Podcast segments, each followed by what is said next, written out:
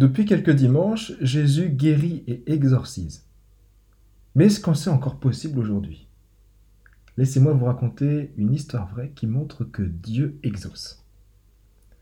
La petite bourgade de Lumonferrato, en Italie du Nord, comptait 4000 habitants à la fin du XIXe siècle. En 1881, plusieurs mamans désiraient de tout cœur voir un de leurs fils devenir prêtre ou une de leurs filles se consacrer totalement au service du Seigneur.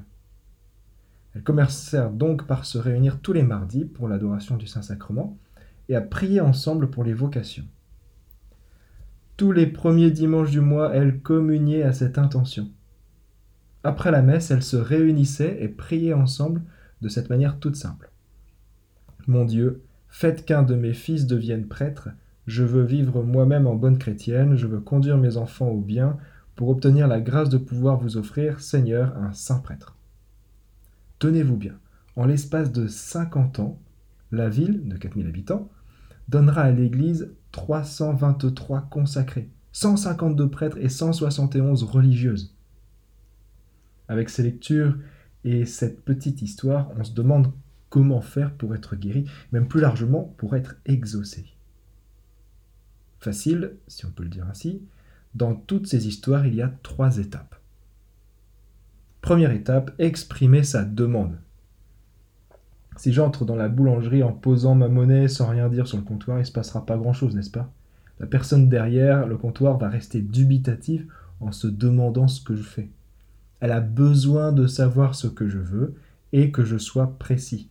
Une baguette tradition aux graines, c'est pas pareil qu'un croissant au beurre. Même s'il connaît le fond de notre cœur, Dieu a besoin qu'on lui exprime ce qu'on veut. C'est d'ailleurs pour ça qu'on demande aux parents ce qu'ils veulent pour leur enfant avant d'entrer dans l'église. Que demandez-vous à l'église de Dieu pour votre enfant? Le baptême.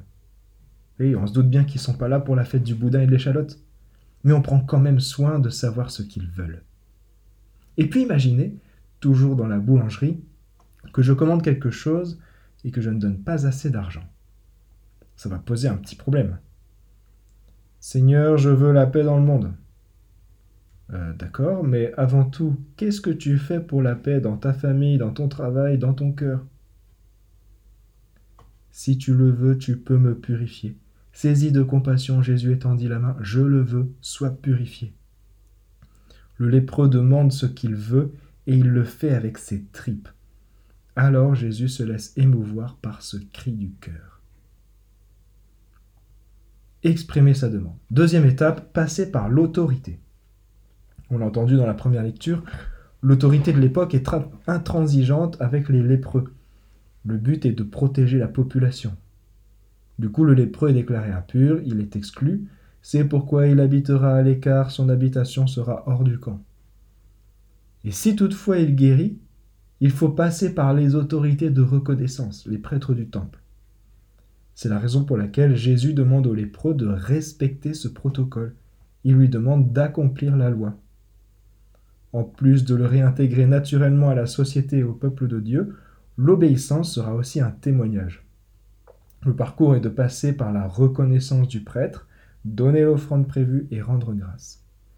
Mais le lépreux ne le fait pas. Il passe outre. Souvent, quand on voit l'autorité de l'Église et l'autorité en général, on se dit qu'on aurait plus vite fait sans. C'est vrai. Mais comme dit le petit dicton, tout seul on va plus vite, ensemble on va plus loin. La question de l'obéissance dans l'Évangile, dans l'Église, est souvent difficile mais nécessaire. Elle permet de vaincre le petit orgueil qui sommeille au fond de chacun. C'est un sacrifice fort qui montre à Dieu notre bonne volonté à l'écouter, même quand c'est lourd. L'obéissance est même un critère de sainteté. Exprimer sa demande, passer par l'autorité et troisième étape, remercier. C'est peut-être ce qui paraît le plus naturel. Mais pourtant, merci, c'est toujours aussi compliqué à dire que pardon ou bonjour. Quand on demande à Dieu et qu'on est exaucé, est-ce qu'on pense à le remercier? Même pour des choses infimes. Mon train est arrivé à l'heure. Merci Seigneur. Ou ce rendez-vous s'est bien passé? Deo gracias. Dans un autre passage, Jésus guérit dix lépreux et un seul vient lui dire merci. La semaine dernière, je parlais déjà de l'examen de conscience du soir. C'est le petit temps de prière où on refait rapidement le tour des événements de la journée. C'est l'occasion de demander pardon au Seigneur pour tout ce qu'on a fait de mal, mais c'est aussi le temps de se réjouir de ce qui a été lumineux et de lui dire merci. Et pour les choses plus grandes, par exemple, quand on fait célébrer une messe pour une demande importante et qu'on est exaucé, on peut même prendre l'initiative d'en faire célébrer une autre en action de grâce. Exprimer sa demande, passer par l'autorité, remercier.